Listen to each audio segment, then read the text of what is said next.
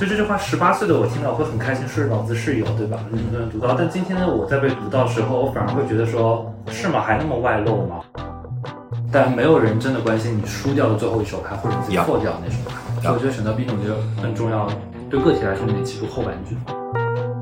你会发现，从骨子里你是喜欢新鲜东西的，但是反过来，它有个非常大的副作用，后劲很强，叫做你永远得学新的东西，就是你学的东西很有可能一下子一文不值了。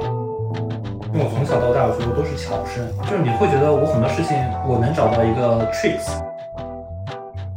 我的表述方式叫人需要找到自己的试卷或者命题，得去答自己的卷子，而不要去答别人的卷子。你可能姓名、学号、班级都抄掉了，那说明这卷子肯定不是你的。欢迎大家收听《盲人摸象计划》第三期，也是倒数第九十七期。今天的访谈对象是我的大学同学罗杰，他是传说中的九零后投资人，天使 VC PE，三十岁不到就在一级市场打通了关。毫不掩饰地说，我很嫉妒他，嫉妒他年少多金，嫉妒他人间清醒的职业规划。在我们的对谈中，作品是一个反复出现的词。创造作品的过程，就是对这个世界重新编码的过程，就是让整个世界为我所用的过程。所谓的作品，可能是一个播客、一本书，也可能是一家公司、一所学校。我很期待，期待我们顶峰相见。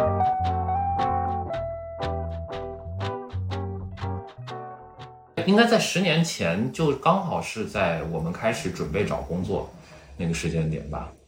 嗯哼，或者你可以从你怎么就进到 VC 这个行业开始说起。嗯，就是说说自己大概背景嘛，对不对？对啊，我觉得是我们可以快速的先过一遍人生，哎，过一遍过去十年甚至更长时间我们发生的这些重要的事情。对，就挺有趣的。我觉得是这样的，就其实也要看你进入大学或者你的人生规划里面，下一站到底已经想好了是要工作，还是比如说有些人要读书。读书会分，就是国内保研或者考研，国外出国念，对吧？就这大家都会有自己的剧本。然后我很早就想明白，就是我是要先工作，然后再想后面要干嘛。什么时候？十六岁到十八岁那个区间里，你具体问我哪个 moment，我可能不是很确定。对，就当时的规划，就我觉得挺清楚的。但那个时候稍微在工作选择上可能会在变量，对吧？我觉得我在上海和最后不想马上工作还在上海的原因都一样，因为就非常同质化，或者就是以我们那个学校，对吧？就是那个年代的氛围感，或者就是所谓的大家对职场理解，像其实第一，首先中国的职场教育非常的差，对，就是职业教育非常非常差。是。第二就是你无论你是九八五二幺幺这一块一样。依然一样做的很烂，对，所以对于职场理解呢，一那个时候的年轻人，或者就说我自己吧，我觉得就是所谓也有一个阶梯，虽然我现在会很敏感阶梯这个词，但是一样嘛，就大家会觉得啊，最上面投行，对，再来一档就是咨询，是，再往下就是快销的那几家，哎。然后接下来就是，如果你是研究生或等等，银行可能会在第二档和第三档之间，嗯，就是银行总行或者怎么样，然后再往下，可能对不起四大同学们，对吧？就是四大叫保底 offer，就很天然就有这么一个层级了。然后我本来原来的设想就包括，呃，其实说白了就想去做咨询嘛，然后所以的实习都是咨询，我记得。然后机缘巧合呢，就看到了，我觉得我知道 VC 真正是因为参加了一个商业比赛。然后那场比赛里面呢，其实很有趣。我记得那时候我们是真的扔在真实的商业世界里面，每个组去做一个 case。我拿到那个 case 呢，还真的是一个创业公司，然后就真的和 CEO 一起，就是杭州对吧？和组员一起去聊说，那时候你现在还很适用个概念叫海淘，嗯，然后帮他们看我韩国女装的海淘，嗯，因为服装嘛，穿搭那些东大门这些，所以基本就在做那条业务线。这就是，但是我们那个组在比赛里面应该是垫底的。就大家就这么比赛结束完，大家都知道第一名是谁，第二名是谁，对吧？第三名是谁，就不说第四名是谁，不总共就四个组，对吧？然后机缘巧合，大概过了一个月，我就同时收到了蘑菇街和那家基金的电话，就说我们挺喜欢你的，要不要我们这儿做个 intern，和我们再来进一步磨合一下。这是什么时候？大大二、大三？就差不多大三的暑假。OK，对。但在那之前，其实那是五月份，就是。那个实习是或者那你是工作那个 offer 是针对大概七月份到十月份左右的区间，或者你可以自己选时间嘛。然后再往前的那个部分，其实你也因为参加比赛中，觉得哎，世界上还有 VC 这么一个原本你对于商业金字塔理解好像不太一样的地方。嗯当然，现在我会更新一下对商业金字塔理解，包括或者是我求职的时候还为此讲了想了一套话术嘛，又是一个不要脸的金字塔模型，对吧？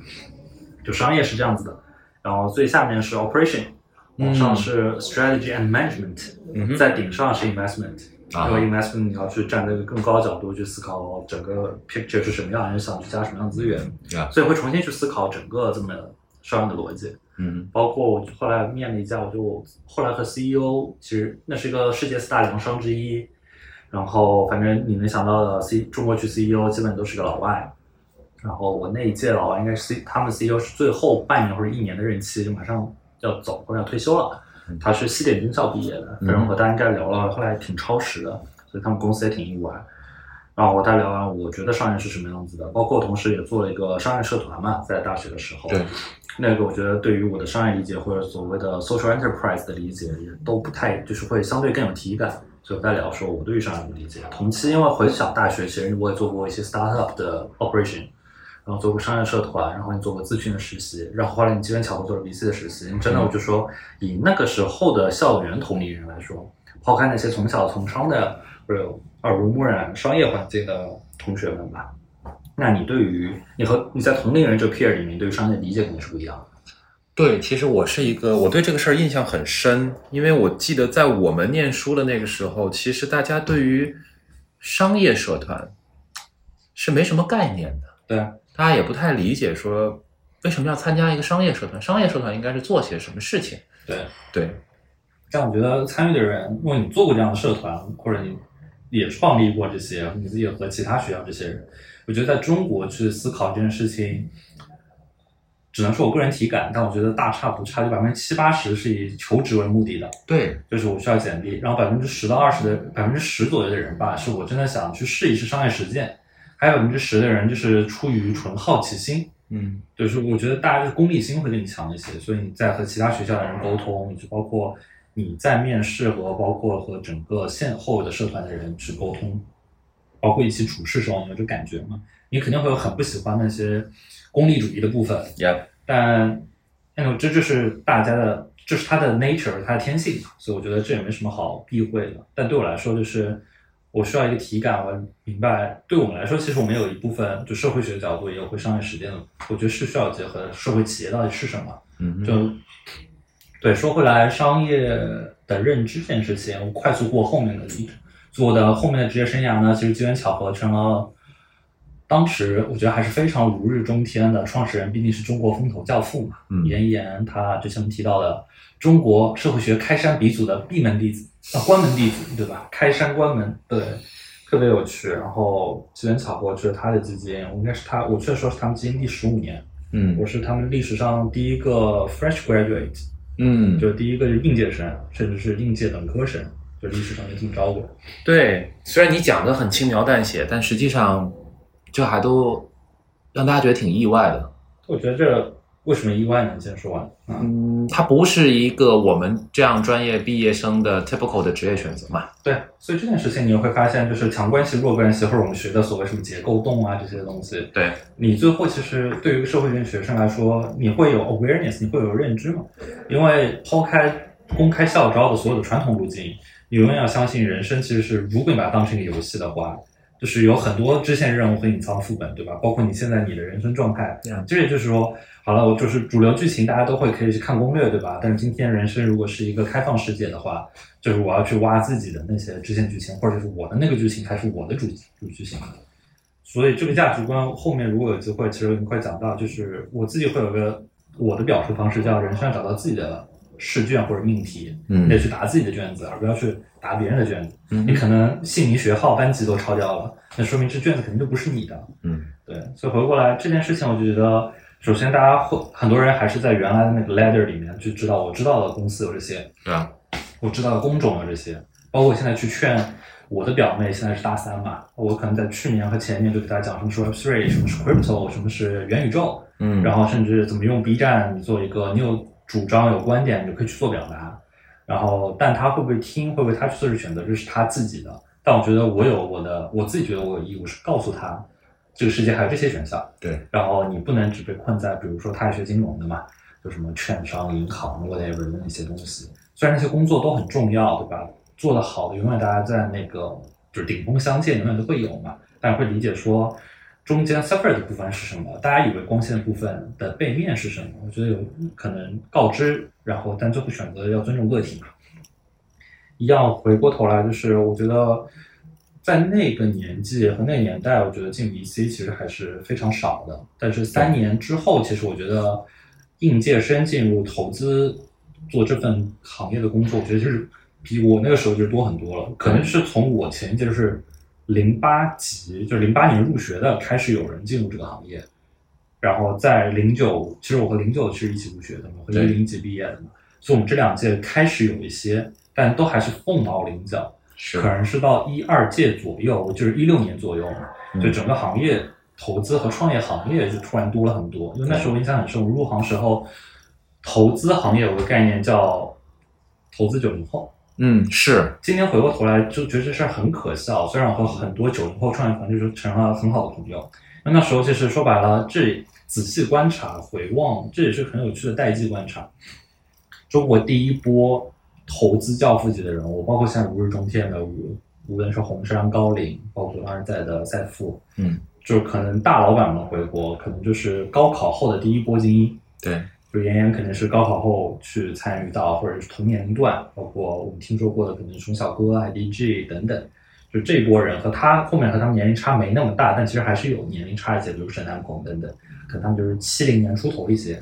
妍妍他们可能如果再往前一代，也就是六的尾巴或者六的后半段，就可能年龄差也会有一些。但他在我来看，他们就是接近一代人。嗯嗯。再往后一些呢，可能就是七的尾巴，八的初。对。但更多是七的尾巴那波人，他们真的就可能去我的直接老板们，他们可能就是可能去美国投行待过，然后再回来。所以，但这波人已经是高考恢复之后筛选机制完，再去输送到海外。嗯。再这么回来，说白了是那个体系和那个年代的中国能筛出来最好的人才。对，所以这波人就享受了中美中国最好的一波成长红利。再往后一波投资人，说白了八五前后，就相当于每十多年会有年龄跨度。嗯。但当这世界变得越来越快的时候，八五人发现自己看不懂九零后了。对。所以他们就给了九零后一波入行的机会。所以时间在窗口其实差不多，九零到九五又是一波入行的高潮。是。但九五往后其实。新的世界的范式没有那么多了，或者大家发现原来以为是新范式的东西不存在，就商业还是要遵从最基本的商业规则嘛。所以所有的年纪来看，就是一代人有一代人的机会。我觉得在投资领域也很明显，就你有可能赶上了移动互联网的某一波入行或者投资，那你的人生享受的一个贝塔，就我们不说阿尔法就是对超额收益来自于自身努力，贝塔来自于整个大盘嘛。选择比努力更重要是怎么来？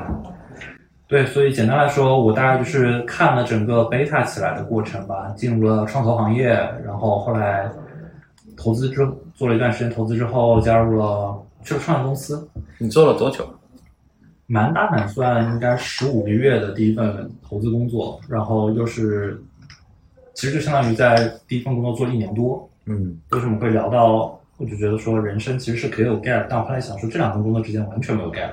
嗯，因为你有很强的一个感受，抛开基金自己的生命周期和投资周期来说，我有个很强的焦虑感，来自你凭什么坐在谈判桌的这一桌去逼逼 CEO？嗯，你不管怎么样，你还你再努力再年轻，你觉得商业世界的案例可以被重举，对吧？或者你觉得靠努力是能够去思考出一些东西，但和真实的行业的 know how 和体感管理。包括你招人、开人这些，你没有体感的时候，你是很难有真正的深入交流和对话的。是那时候我觉得，如果以抽象思考游戏角度，人是有一个六六边形的能力象限的话，你在你的那个所谓我们称为 professional service 就专业服务领域里面，你们加的技能点相对有限，所以我觉得有机会进入一个可进可退，还是。和创投行业相关，又在风口浪尖或者是非常节点性的一个公司，那我觉得那也挺不错的。所以在那公司里面和几个合伙人一起，大家会去 brainstorm 说我们要去做一些什么新的业务线，然后我就可能会去成为第一个冲下去搭业务线的人。然后之后如果业务线起来，我们就会再组一个团队。所以这家 startup 是做什么呢？这家公司公司名字叫三十六氪。哦，那我理解了。对，然后在那个时候呢，和大家理解的大部分人理解三十六氪不一样，就是它就是一个科技媒体，就是今天包括上市的部分的三十六氪，也就是个科技媒体。嗯但它后面延伸出来，就豆对标公司科技媒体，最早因为它就是搬运 TechCrunch，就是科技媒体翻译成中国站嘛，对吧？翻译，然后后面开始做孵化器，对标嗯 YC，、对吧？只不过我们没有导师制，但后来我中间忙了一段设置导师制，然后把它 spin off 出去等等。但这个 YC 后来转变成 WeWork，就是联合办公的租场的 B 模式。再往后我们还有一个业务叫股权众筹，对吧？对标是 AngelList，、所以几乎每条业务线、每个生态你都能看到。嗯哼，所以几乎后来还有什么呀？我们也有一些 database 或者是对标一级市场 Bloomberg 的一些商业的产品嘛。所以其实他还做了很多的商业尝试。是，所以基于这些东西，你也会去和整个的创业生态圈，包括金融机构，包括政府的监管对话，其实你都会有很不一样的感受。嗯尤其是如果大家年纪足够大，或者对资本市场足够关心的话，二零一六年还有叫战略新兴板，就本来这公司是要去战略新兴板上市，基本上已经股改各方面都 ready，然后对吧？上市目标没了，所以所有人要重新思考这个牌到底怎么打。嗯核心管理层大家会有包括了新老股东之间的预期也不一定一致嘛，该走的大家就会找新的方向。后来就其实继续回去做投资，然后你参与了一家，就原来赛富合伙人出来做新基金，然后问愿不愿意一起感受一下。对我来说，一次新的创业，但又在做投资，我觉得挺有趣的。会跟原来看的方向不太一样吗？不太一样。就是我原来可能最早一些就是用简单来说的方式叫消费互联网嗯，consumer internet，就是然后一六年之后，我可能会比较早的开始看了企业服务和 B to B，啊，对，就是偏产业互联网一些。嗯然后也开始看软件服务，所以我在二零二一，就二零年、二一年和大家说我是看企业服务的，大家就说哦挺好，很热的赛道。对我说我是一六年开始看的，所以行业内几乎那些公司我都很早就见过。嗯大家就会觉得哦，那你真的是花过时间在这个赛道里。所以再说回来，就是再往后，其实我后面应该也参与过一些其他 startup 的，对，就设立也好或者发展也好，然后同期后来又出来做，就现在又开始做投资，想看的方向很有趣。我在一个美元的 PE，嗯 PE 又是 for 如果后面播出的听众朋友们，投资分为天使轮、天使阶段 Angel，然后成这种风险投资 VC 以及更后期的 PE Private Equity 阶段，然后还有 Private Equity 也可以包括一级市场和二级市场，所以我们今天主要讨论其实是一级市场。嗯，再回过来，对，所以对我来说，其实我就从天使轮一直到 PE 阶段，基本都已经覆盖完了。呀，对，所以而且美元、人民币又是不同投资逻辑，对，理论上我也都经历过，所以我觉得可能某种一个卖点就是你整个阶段都覆盖过，你 to B 和 to C 你也都投，就是消费、consumer internet，然后 SaaS 或者叫 software software enterprise software，呀都会有这么覆盖吧。所以大概的整个职业历程，为什么前面会聊到恐惧或者焦虑这件事情呢？你会发现从骨子里你是喜欢新鲜东西的，对，或者愿意做 VC 的人，我觉得大部分都是有这样的，除了抛开那些光鲜或者和一些很酷的人在一起这件事儿的吸引以外，因为你对于新鲜事物和对于科技发展也好的，我觉得对人的好奇心一定也是很重要的一个比例。当然，我会发现我自己最舒服或者最感兴趣的部分，一定还是 VC，因为 VC 你参与的足够早，对，当你是个足够优秀或者足够能够打动人，你的说法，无论是打动创业者，或者是打动你们基金的主要管理人，是，愿意给你这些权限或者给你这合作机会也好，你就有更深度参与这个商业创造的可能。但是反过来，它有个非常大的副作用，后劲很强，叫做你永远得学新的东西。对就是你学的东西很有可能一下子一文不值了。就时间抽回来，就大家很早可能大众用户都有感受，就是 P2P，对吧？互联网金融，嗯哼，就是在一个强周期里面和当它泡就是泡沫破灭来的非常的快，也非常的猛。然后再往后，在线教育也是大家觉得是一个可以做很久的慢生意，对，起得非常快，破得非常惨烈。就是我觉得有两个看，在我看来似乎有点矛盾的点。一方面呢，我们都知道，对吧？一代人有一代人的贝塔，然后呃，可能在某些时候选择是比努力更重要的。对，但另外一方面，你是个非常努力的人，啊，我不是一个很努力的人，我会我会很好奇，你怎么看“选择比努力更重要”这句话？你打德扑吗？呃，偶尔玩儿，但是可能对明白，就是说白了，你就你都知道规则嘛。当然对，你也知道打牌是有情绪嘛。对，我觉得对我来说，选择比努力更重要的这句话还有后半句，嗯哼，就是和打德扑相关的，就是没有人关心你 fold 掉那张那手牌。OK，对，这这是为什么会这么说呢？就是我没记错的话，应该是 Facebook 前 CEO 讲那句，对吧？当你有机会坐上一架上升的火箭的时候，别管是什么，就坐下，对别管位置在哪。对，但这件事儿其实后面又会带来一波新的造富神话。其实你会去看早年加入字节的同学们，嗯或者在某些正确的时间点加入并离开快手的同学们，嗯哼，对吧？或者就是变现的一些人，或者在某些时间点加入一些拼多多也好等等，总会有这些故事的。但你说这是这是很典型的选择比努力更重要。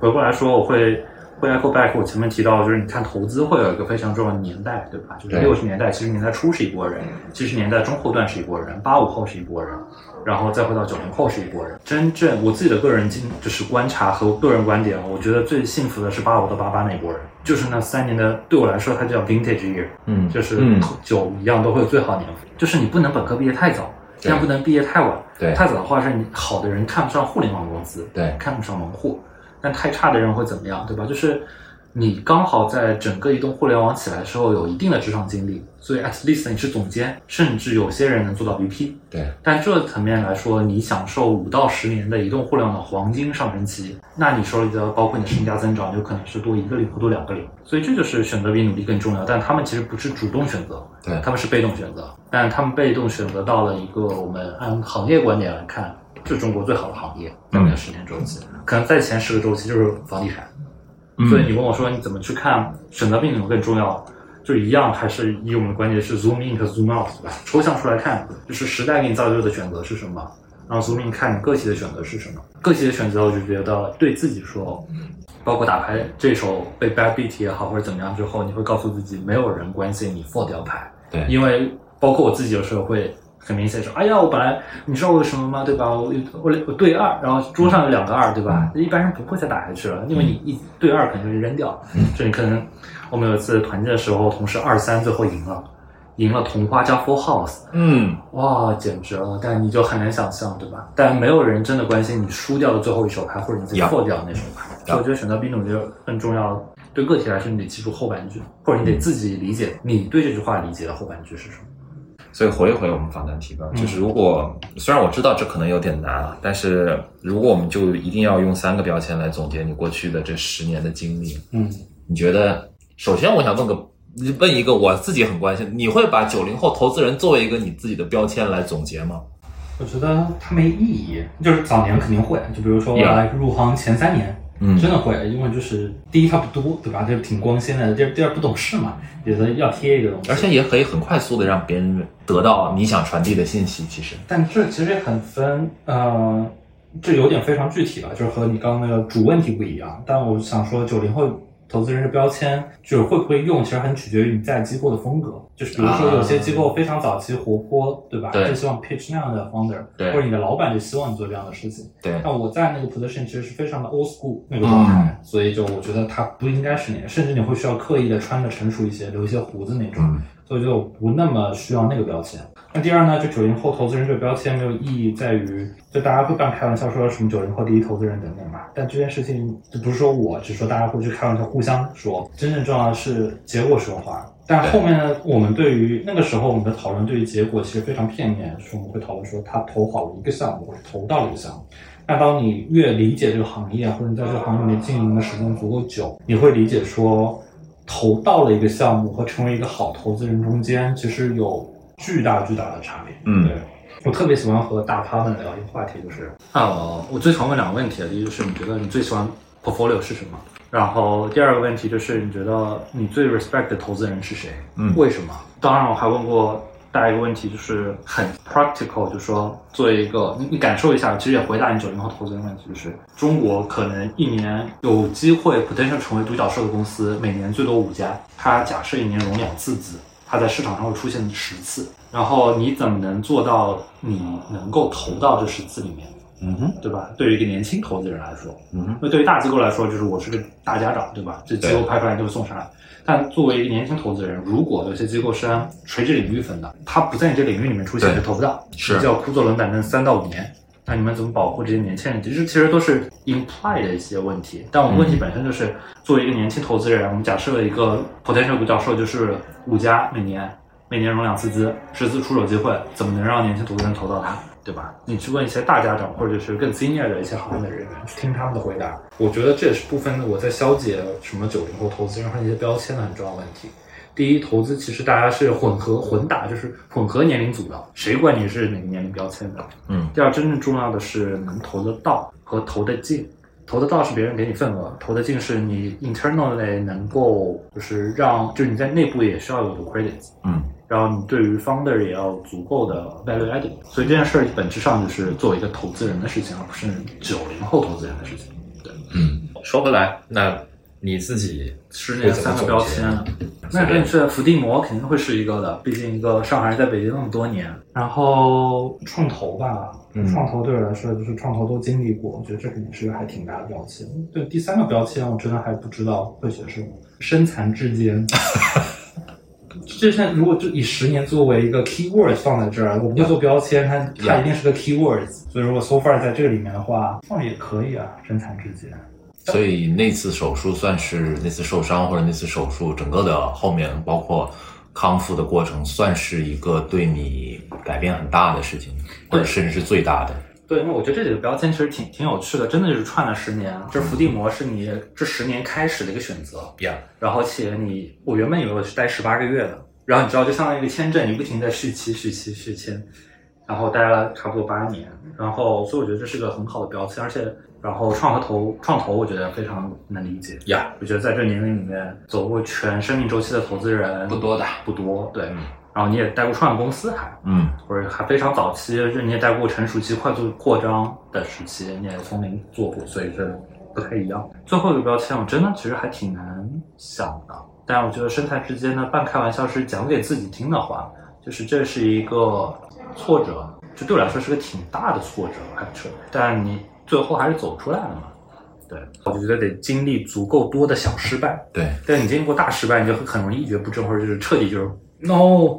但我觉得人生有很多不如意的小失败的时候，我觉得应该会好很多。但我觉得这件事呢，又得自我剖析。如果当一个老朋友在对聊的时候，我觉得我人生有个非常非常大变化，是我一七年做的一次手术。啊，对，但那次的变化本身呢，其实那个手术本身其实也不是那么 significant，就是说白了，你就是前交叉韧带断了。嗯，然后断了之后呢，就是大家如果看，NBA 或看足球，各种 whatever 体育运动里面就会有什么交叉韧带撕裂、半哦半月板撕裂、交叉韧带断裂，对吧？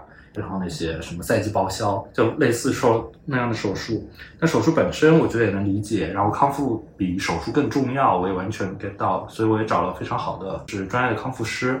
那在那过程里面呢，基于各种各样的原因吧，反正我里面就自己长出了很多疤痕，所以抵住了里面的活动空间。会有个什么样的问题呢？就是虽然外人看不出来，但是你的腿无法完全伸直，然后你走路时候你总会觉得有点别扭，其实走路会觉得很酸。但这这件事情不是它这个痛苦本身给带来的 suffer，而是你经历了至少半年的康复周期，然后你基本上定期的去做复健，而复健过程里面因为你有疤，所以你每次复健会比别人痛苦很多，而你每次复健被摁压腿的时候你会惨叫，但最后康复师只能很无奈的在半年到八个月之后你说 sorry，所以就回过来。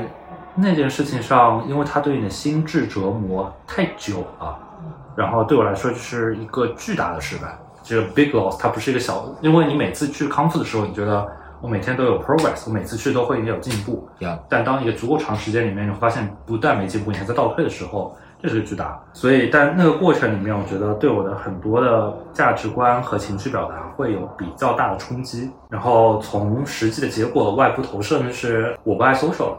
嗯，就是或觉得我会减少百分之九十的 social 吧，或者我会更不喜欢多人的 social。所以你现在回过头去看这十年，有哪个特别不经意的决定，或者你当初并没有想到会有这么大深远的影响的一些决定？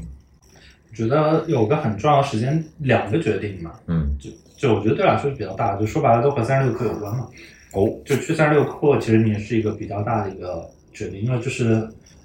就我们前面提到，第一，你第一份工作其实已经是大家觉得拿到这个机会就已经很难了。为什么会某种程度是 easy 的 give up？就是你说，哎，我就不干了，对吧？包括我还印象很深，就是我和大老板提说要走的时候，大老板也会觉得挺惊讶的。其实，哎呦，好不容易招一个挺年轻的人，怎么就没待多久，好不容易培养好了就走了呢？对啊，对，然后他问我是不是因为这个原因，这个原因，这个原因。对，有些话你没有，我不敢直讲。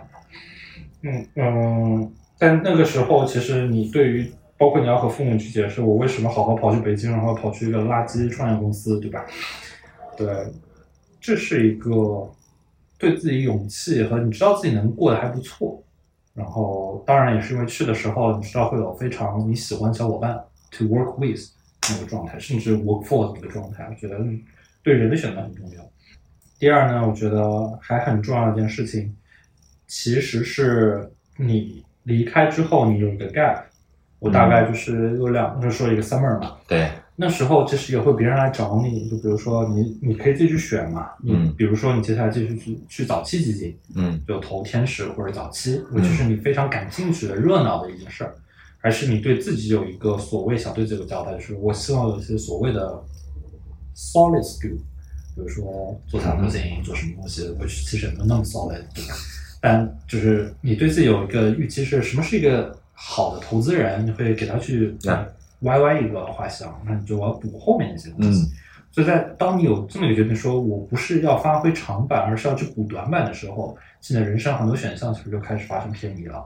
所以我觉得这也是一个很重大的变化。OK，嗯，所以我们刚刚说到长板、短板，其实。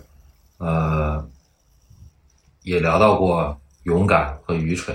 嗯，那在你看来，你自己觉得你最痛恨自己的一点会是什么？对，这就是我看完你的 list 里面，我觉得这是个最难聊的问题。嗯，因为人的大脑保护机制就是人会努力自洽嘛，呀，当然不好的东西去扔掉。但你问我说我最不喜欢的部分，我可能就是，哎，极端粗糙一点是想多做的少呗。嗯，对。但这件事情，我觉得。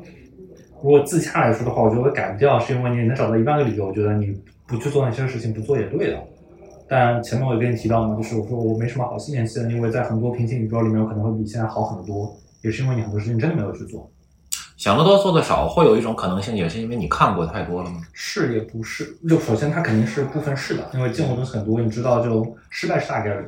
对对，一旦你觉得失败是大概率，或者，但这件事儿你知道还有一个很偷懒的解法嘛？就反正终有一死嘛，你努力干嘛呀？你就躺着呗，对吧？所以我觉得这是一种，只是一种借口，所以你也很自知的。另一种呢，是因为我觉得是和整个成长路径都有关系，是因为太喜欢巧胜了。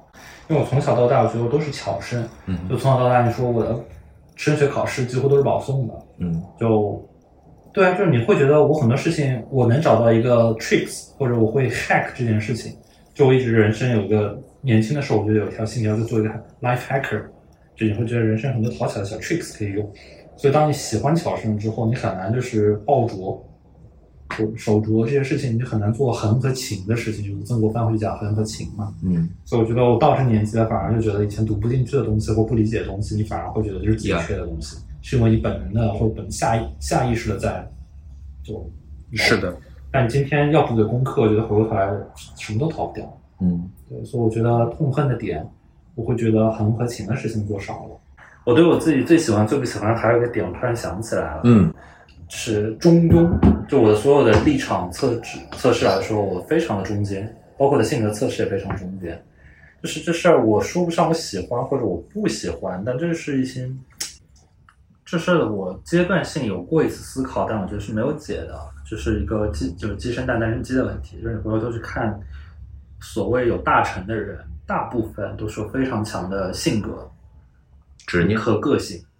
他是执念，因为就是个幸存者偏差嘛。就是当他牛逼的时候，一定是因为他对某些事情有特别执着，让他真的就 beat 掉市场上的竞争，或者让他坚持下来了。对。然后最后幸存者偏差导致就是你观察所谓的大佬都是特别偏执的人，或者有偏执一面的人。嗯，那回过头来，你又会有一个想法，就是你如果性格没有相对极端的一面的话，你就很难成为真正成功的人。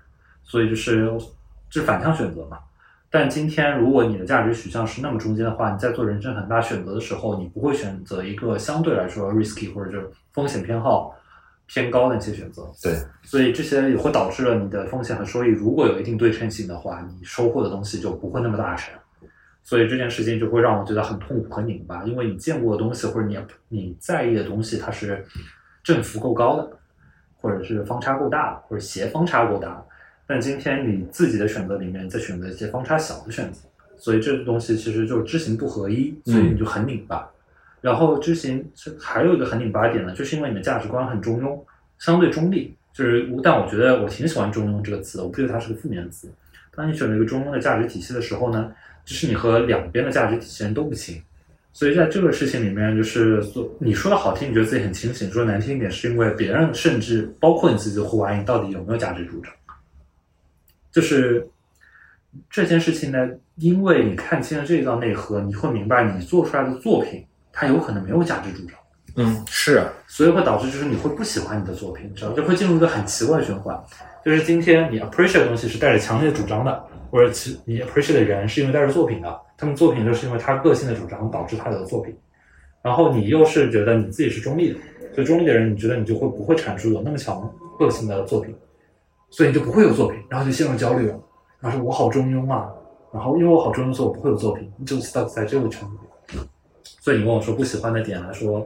这个我觉得就是它既是因又是果，嗯，所以你还有一种方式就是你坦然接受，你就是非常中庸，慢慢来。然后，那如果你接受这套东西，你得做非常勤和狠的东西，嗯，就是你最后需要的事情就是就是很鸡汤一句话，就是 Woody Allen 被引用，就是人生最重要的事情就是出席。你在你二十岁的时候会对三十岁是有什么样子的设计规划或者预期的吗？你如果问二十岁的我呢，我应该能找到书面记录，但如果我记没记错的话呢，应该和现在长得完全不一样。嗯，Suppose 呢最 ideal 的状态应该是二十七八岁的时候出去念个 MBA，然后在 MBA 的时候呢把孩子生了。我是二十九岁到三十岁在美国有了个孩子，然后现在我是已经快到三十二、三十三的时候呢，就等于孩子一到两岁了。我是你肯定结婚了四到五年了。嗯，但这件事情呢，你如果以二十岁的 version 倒推的话，你那时候应该就是。在某一家 MBB 的咨询机构做 project leader，或者已经跳到甲方，那可能人生就是这样子。我其实很意外，说你把家庭放在了一个这么靠前的位置去设想。哦，这事儿就很有趣了。嗯，就是我自己早年做的价值观测试里面呢，家庭其实排的很前面的。但某种程度呢，因为看了一部很扯淡的喜剧电影，叫做《人生遥控器》。啊，我至至今记得里面就是本质是一部喜剧，你知道吗？就是非常无厘头的喜剧。但我看那部电影哭的稀里哗啦的。然后里面有一句话，就大概情景就是你开心或不开心，你就快，你不开心你就快进。嗯。然后就就你可以跳跳节目啊什么样，但最后他就告诉你人生就应该是什么样体验当下什么重要。但那老头儿要死的，就男主要死不死的，反正在某个 version 里面要死不死的时候，他最后那句话叫 family first。哇！我看到头儿哇，眼泪就哭下来了。所以这是一个点，然后就是我不知道你有没有做过类似的测试，就是你把你 value 的名词写下来，就在就贴一墙，就一个一个一个划掉，对，嗯。我最后留下来倒数第二个是 family，第一个是 impact。OK，所以对我来说呢，就是 family 某种程度上，我的觉得 family 可能反而是因为独生子女缘故，你会希望羡慕那种大家族，嗯，你会希望你可以蒙阴一个大家族，或者你可以就是可能再从这一代开始再 build 一个大家族。所以我觉得这是年轻时候的潜意识价值观放在这儿，但这对我来说的一体两翼的部分呢，就是你对于这其实会涉及到亲密关系的婚姻到底怎么看嘛？对，就理论上，如果你是为了要一个婚姻或者一个要一个家庭，那它就是一个人生历程里的一个就像升学一样的那个大学一样的感觉。但对我来说，我又不希望它是走流程式的，每个人都要考一个大学或者怎么样。它可是它可以是一个或有事件。它不是一个必选项，对吧？那至少对人生选择来说是，但从大概率上来说，大概率一定会是有嘛。但你怎么会去 value 你对于这个家庭的期待，或者是你的家庭和你的原生家庭之间的映射和关系是什么？所以就是，我这也是一套很复杂的命题。当然，但还好现在不用解嘛，就是对吧？所以回过来说呢，就是我一点不惊讶，家庭会在很前面。嗯哼。但是这件事情呢，在你的人生，这是二十岁我的版本嘛？因为你也知道，你测测试的时候可能就十八岁到二十岁之间，嗯，所以你很能理解你的人生的规划而且你觉得每个时间点上你都知道是你该去做的事情。但我也说，这是二十岁的规划和今天的现实事件完全没关系。所以你问我说，二十岁去 picture 三十岁，你有没有构思？有，但和现在一样吗？完全不一样，因为是我们当时能看到的信息，看到世界太有限了。对，哎，我们今天其实聊了很多，都是关于这种，嗯，想的多做的少，或者是一些局限，或者说是一些。呃，焦虑或者等等，其实我们，嗯，就回过头来，我还是很想听你聊聊，说，呃，在你看来，你觉得是什么东西驱动你走到这里来？是什么样的一种情绪上的或者性格上面的特质，或者是力量？就是如果我去想这事儿呢，首先它先会有一种惯性，就是因为我们，我猜想我们人生啊，不。你还是会有一些不一样，还是有惯性，你还是带着非常强的惯性，对吧？就是我觉得我有一个很大的一个惯性，就是我对于商业世界和整个社会的，有天特别好笑，有朋友很认真跟我说，我觉得他很认真看的时候，我觉得你是有家国情怀的。就这句话，这句话，你事实上确实有啊。就这句话，十八岁的我听到会很开心，是老子是有，对吧？很多人读到，但今天呢，我在被读到时候，我反而会觉得说。是吗？还那么外露吗？或者是我真的还有那么强吗？就我会觉得我做的不够嘛。嗯，就 eventually 我觉得我我核心有个底层东西我一直没变。我的人生理想是开学校，就这件事情是我十八岁想写下来的。但如果你真要做学校的话，我觉得 eventually 我觉得还得需要一个 PhD degree，只是为了对串联资源需要。但回过来就家国情怀也好，为什么说家国情怀？哦，对。为什么走到这儿？就我觉得一样的是回过头来，你的惯性本身是什么嘛？就我觉得商业、社会推动这些事情对我来说都很重要，因为我的底层价值观里面那个东西，如果叫 impact，它还那么重要的话，那这个 impact，我觉得学校，因为它有所谓的社会功能嘛，社会化等等，不一定是大学，可能是小学或者培训机构都有可能。那它能提供多样性和提提供一种 norm，对吧？无论这种范式是什么样子的，但你至少有影响力嘛。第二，它就是本身是一个社会资源交换的场景，所以我觉得在这些事情上，你会我很在意的一句话，可能在我们的这个大的就是这个运作体系里面，商业不是最大的美德，有更强的有形的、无形的手在那儿。但我真的觉得商业是最大的，好的商业是最大的美德和最高效的工具。所以我在想说，我可能在玩一套游戏去打这目前的积分也好。就是名和利，它都只是为了后面一些事情的筹码，就是另一种游戏币，所以你只是希望能获得更多的游戏币，那去玩真正你想玩的那个游戏。所以今天我走到这儿，既没做好，但又做好的，我觉得都是来自同样的底层趋势，因为它够长，够 lasting。你觉得最被高估的美德是什么？我给你举个例子啊，比如说这个问题，如果你问我，嗯，我一定会说最被高估的美德是勤奋。应该就是划分两头说吧，就是我选择了一个一万小时的这条路，但我今天回过头去看呢，我就意识到说，OK，选择可能还是比努力重要的。然后我们过于的 appreciate 勤奋，其实有的时候会是有害的。对，就是勤奋，其实是我最不喜欢听到的词，或者是你说我还是很卷的，我就觉得你要骂我。因为我觉得选择就更重要，就是你。mentally 或者就是你的 psychologically 的勤奋可能会比你肉身的勤奋更重要，但那也是种勤奋啊。你的答案会是什么？你觉得最被高估的美德？我觉得在我们的话语体系里面，我会说是谦逊，就是东方式的谦逊。嗯，不是某种程度上不是真正的谦逊，它剥夺了很多所我们讨论的冰山一角下面的人，在整个话语体系里面，他们从小可能就被要求了谦逊等等。他们没有得到足够多的表扬、公开赞美，或者自己主动的 step out，导致了我要谦逊、谦卑，甚至，所以会导致我觉得大部分人的自我表达和自我主张就在更大的里面被消融掉了。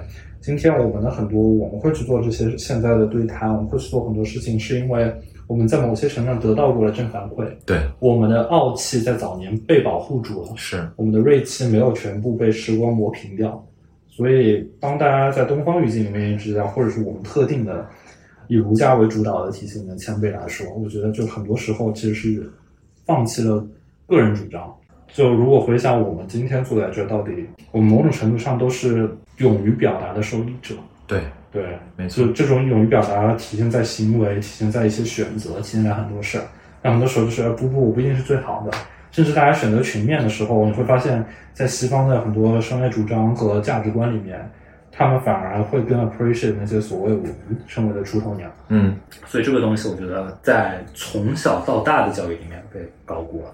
你是在什么时间点有这样的想法，或者在哪一个时间点，这种想法让你会特别的强烈吗？我会觉得说，有一天我会真的可能会和聊中庸的时候有一点距离，就是你说我是中庸吗？我某种程度上我就是个很自信的人。但你在追根溯源、刨根问底，说你的自信来自什么地方？就是你，你知不知道谦虚有多重要？包括一个关系特别好、很喜欢，可能就比我们大个三四岁，自己在做基金的一个就一级市场基金的投资人，我们开玩笑，他其实也是一个非常清高、非常聪明的人。但他自己做基金最后变化，我说就问他们，就最大变化是什么？他他会笑呵呵的用四川人特有的爽朗笑容说：“humble humble，哈哈哈哈。”所以就是，但我们当他开口说 humble 的时候，我们都理解他说的 humble 是什么 humble。所以那个 moment 正好差不多是我三十岁的生日前后嘛，就正好聊完这个话题之后呢，我会对于这个东西串起了我原来的很多想法。所以你说问我最早什么时候有 awareness，我觉得应该是在大二的时候，嗯，就有很强的。但是今天真正这事儿在我脑海里振聋发聩，说是我第一次看到你那问题的时候。我脑子里就跑了两答案，就是勤奋和谦卑，到底哪个是？但我觉得我在今天这个 moment，我觉得我还需要鞭策自己的勤奋的，是因为我在最基础的勤奋上做的不够，而不是说我对于勤奋的外延做的太多，嗯，所以我没有资格去批判勤奋。嗯，但我觉得我作为一个谦卑的反面受益者，我反而会觉得说有必要提醒一下别的也许的受众，谦卑或者是谦逊，在某种程度上不是。就是他也有两说的一面。嗯哼，对。倒数第二个问题，如果你被告知一年之后你会突然离世，这一年你会做什么特别的事情吗？或者你会怎么度过这一年？呃，这是我非常不喜欢的问题，所以就就在我的脑海里就直接 ignore 掉了。就是你硬要说的话，我会希望留下作品，但你问我说是什么作品，哎，no idea。所以我觉得，如果我一年后死掉，我很可能会做和你现在一样的事情，去采访一些，或者我觉得对话一些我觉得想和他对话的人，嗯哼，然后留下我们那些讨论，嗯哼。这是人最朴素的想法，但也是人最自私高的想法。就真的还是我们聊最初的，就觉得个体的感受真的不重要。但是呢，但是某种程度上，如果放到今天这语境下，一年后要死，且前提条件可以的话，我可能努力留下一个后代。啊，对，如果今天真的放在这的话，嗯嗯。来到我们今天最后一个问题，假如你有机会穿越回去了。带着你今天所有的你的智慧、你的你的阅历、所有的这些东西穿越回去，见到二十岁的你自己，你可以跟他说一句话，你会跟他说点什么？所以就是我念第一个时候是学，哦，interesting。你不用管你当时在做什么，对不对？不我在想说，那个状态里面他听得懂什么？没关系啊，你不用管他听得懂。你你你会你会在意这件事情吗？我很在意受众的感受的。OK，嗯嗯，我真的觉得他可能听不懂。我今天想最想和他讲的话，没关系，那你那你分享给我听听吧。对，我觉得可能就是，就是你有你的计划，世界有自己的安排。虽然是罗振宇讲的，但 actually 是，你有很好的规划能力，对吧？或者你以为有，但你最后的人生和你的规划一点关系都没有。哦，这句话好好啊！这句话就回到我们今天整个最开篇，我在问你选择和努力的问题。是，就是如果是用这个来做安定的话，就会告诉你选择和努力都不重要。呃，或者说别太执着吧，意义被消解了。嗯，你觉得不执着，不执着努力，还是不执着选择？不太执，不要太执着于结果。对，所以就说选择和努力都不重要，也可能选择和努力。嗯，是就就被消解了。如果用这句话来讲，我能理解你的意思。嗯，对，是可以来购 back 回去的，但有点强行 go back。这个价值上的有点硬上，对，是硬上，你要上就上吧。哎呀。